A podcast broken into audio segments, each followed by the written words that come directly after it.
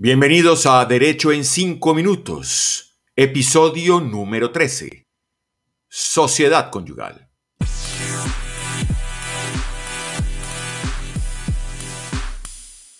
Soy Edgar Humberto Campos y es un gusto para mí tenerlos a ustedes del otro lado de la conexión, bien sea a través de sus dispositivos electrónicos, celular, tablet, eh, computador, y que podamos reunirnos como cada ocho días en este podcast que se dedica a temas de carácter legal. Hoy hablaremos de la sociedad conyugal. Y es que la sociedad conyugal reviste una gran importancia a la hora de contraer el matrimonio. Nuestro Código Civil, en su artículo 180, establece de manera directa que, abro comillas, por el hecho del matrimonio se contrae sociedad de bienes entre los cónyuges, cierro comillas.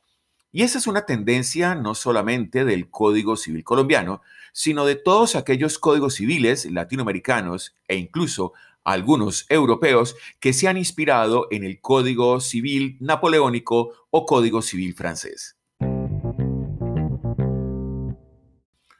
Es importante indicar que también el Estatuto Civil colombiano, el Código Civil, establece en su artículo 1774 que, abro comillas, a falta de pacto escrito, se entenderá por el hecho del matrimonio contraída la sociedad conyugal, cierro comillas. Esto significa que la pareja podría determinar la no existencia o el no surgimiento de la sociedad conyugal. Si hay silencio en cuanto a esa materia, necesariamente va a tenerse conformada la sociedad conyugal. Pero, ¿qué es esa sociedad conyugal? Lo primero que debemos decir es que no existe una definición legal que nos permita mm, comprender o precisar ese concepto. Sin embargo, podríamos decir que la sociedad conyugal es un conjunto de activos o de pasivos que hacen parte del patrimonio de la pareja y que van a ser adjudicados a la hora de la terminación del matrimonio, bien sea o por la muerte, o por el divorcio, o por la nulidad.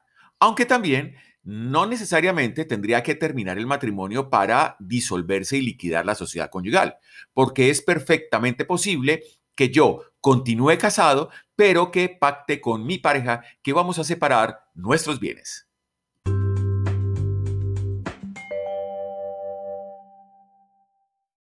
Importa precisar en este momento cuáles bienes hacen parte de la sociedad conyugal.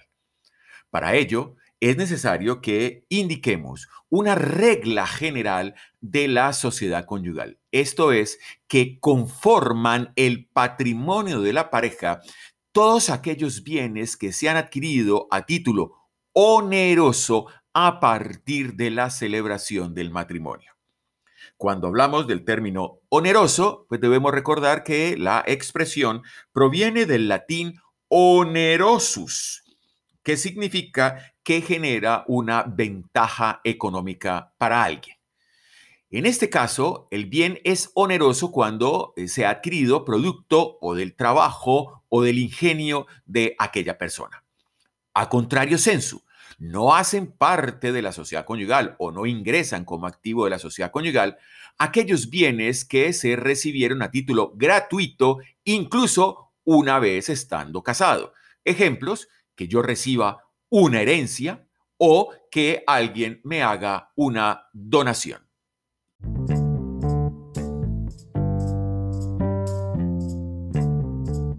Tenemos entonces que los bienes sociales son, por ejemplo, los salarios y todo tipo de ganancia que se hayan generado o por el empleo o por la actividad profesional o el oficio que haga uno de los cónyuges.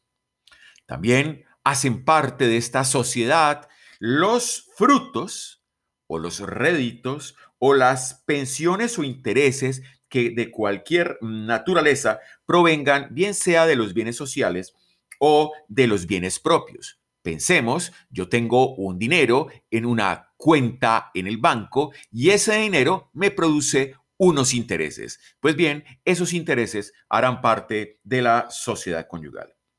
Hacen parte también de la eh, sociedad conyugal todos aquellos eh, o todas aquellas donaciones de tipo remuneratoria.